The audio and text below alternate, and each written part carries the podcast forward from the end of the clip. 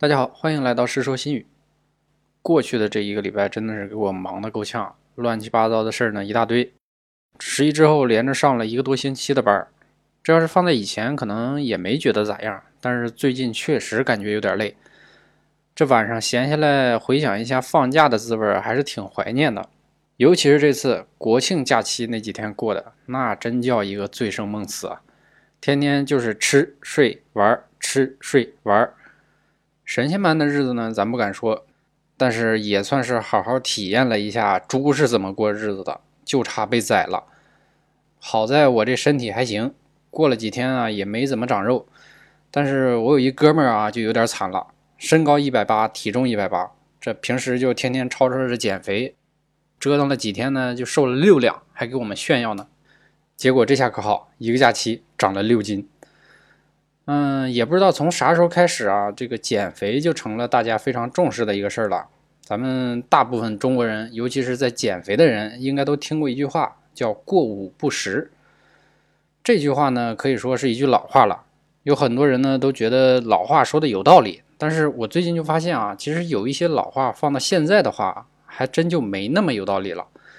比如咱们今天说的这句“过午不食”，这句话是从哪儿来的呢？这句话呢，其实是佛家给出家人制定的一个戒律。原话的说法叫“不非时时”，意思就是说，不能在规定可以吃东西的时间以外的时间吃东西。简单点说，就是不是吃东西的时候就不能吃。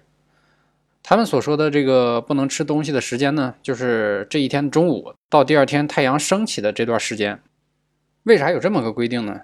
因为佛教里边有个说法，说清晨是天食时，意思就是早上是诸天吃饭的时候，到了午时呢是佛食时，到了中午的时候呢就是三世诸佛如来吃饭的时候，日暮是畜生食时，昏夜是鬼神食时。那剩下这两句咱就不解释了，应该都懂了，是吧？所以呢，我们不能跟畜生和牛鬼蛇神一起吃饭。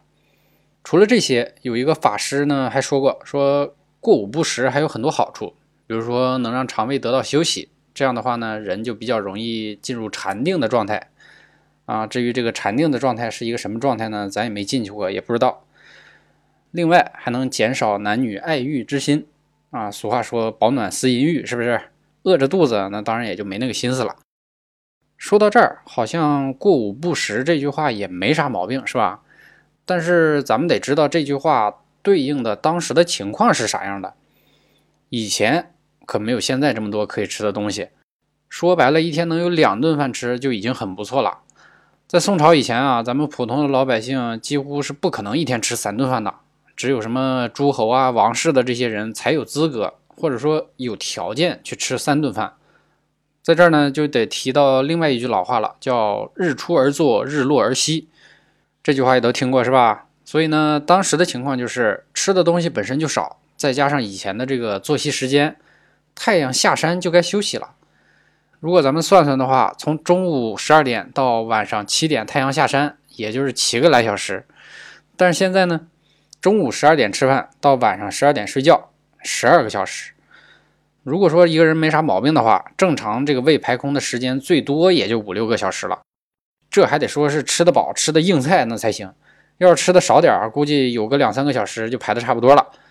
剩下那九到十个小时就饿着肚子，你琢磨琢磨，这能好受吗？而且咱们说长时间的空腹，其实不光是不舒服的事儿，它对身体其实也有一些不好的影响，可能会导致一些问题，比如说什么低血糖啊、胃炎、胃溃疡什么的。但是有人说了，说我要是一段时间晚上不吃饭的话，还真能减肥，效果呢还挺不错。不过要我说，光靠饿肚子不吃东西的减肥那是没有灵魂的，是不是？所以说“过午不食”这句话，要是放在以前呢，可能没啥毛病；但是要是放在现在的话，弄不好真能给人饿出毛病了。除了这句话，前几天我还想起来另外一句老话，各位应该也都听说过，就是“没吃过猪肉，还没见过猪跑”嘛。这句话是哪来的呢？它的出处是《红楼梦》，原话说的是“没吃过猪肉，也见过猪跑”。这句话的意思大家应该也都知道，我就不说了。他讲的道理呢也是没错，但是这句话的字面意思要是放到现在，好像就不那么合适了。《红楼梦》是啥时候的书呢？清朝乾隆时期，大概也就是一七六几年的时候写出来的。这时候曹雪芹肯定是想象不出来几百年以后咱们的生活是啥样的，所以这句话放在当时那就是对的。那时候就算养猪的不多，但是能吃上猪肉的肯定更少。即使再往后一两百年，就说咱们九几年时候国内的那个条件，别说吃猪肉了，能吃上大米饭那都是有钱人。可是村里只要是有养猪的，那见过猪的人肯定很多了。一个人养猪，虽然不能说全村吃猪肉。至少可以全村见过猪，对吧？但是这句话要放在现在呢，就得反过来说了：没见过猪跑，还没吃过猪肉吗？现在城里的孩子，不用说大城市的了，就像我这种在小县城里边生活的，都吃过猪肉，但是就有很多人没见过活的猪是长啥样。我都很多年没见过了，所以我觉得这句话要是放在现在的话，是不是也得反过来说呀？不过话说回来。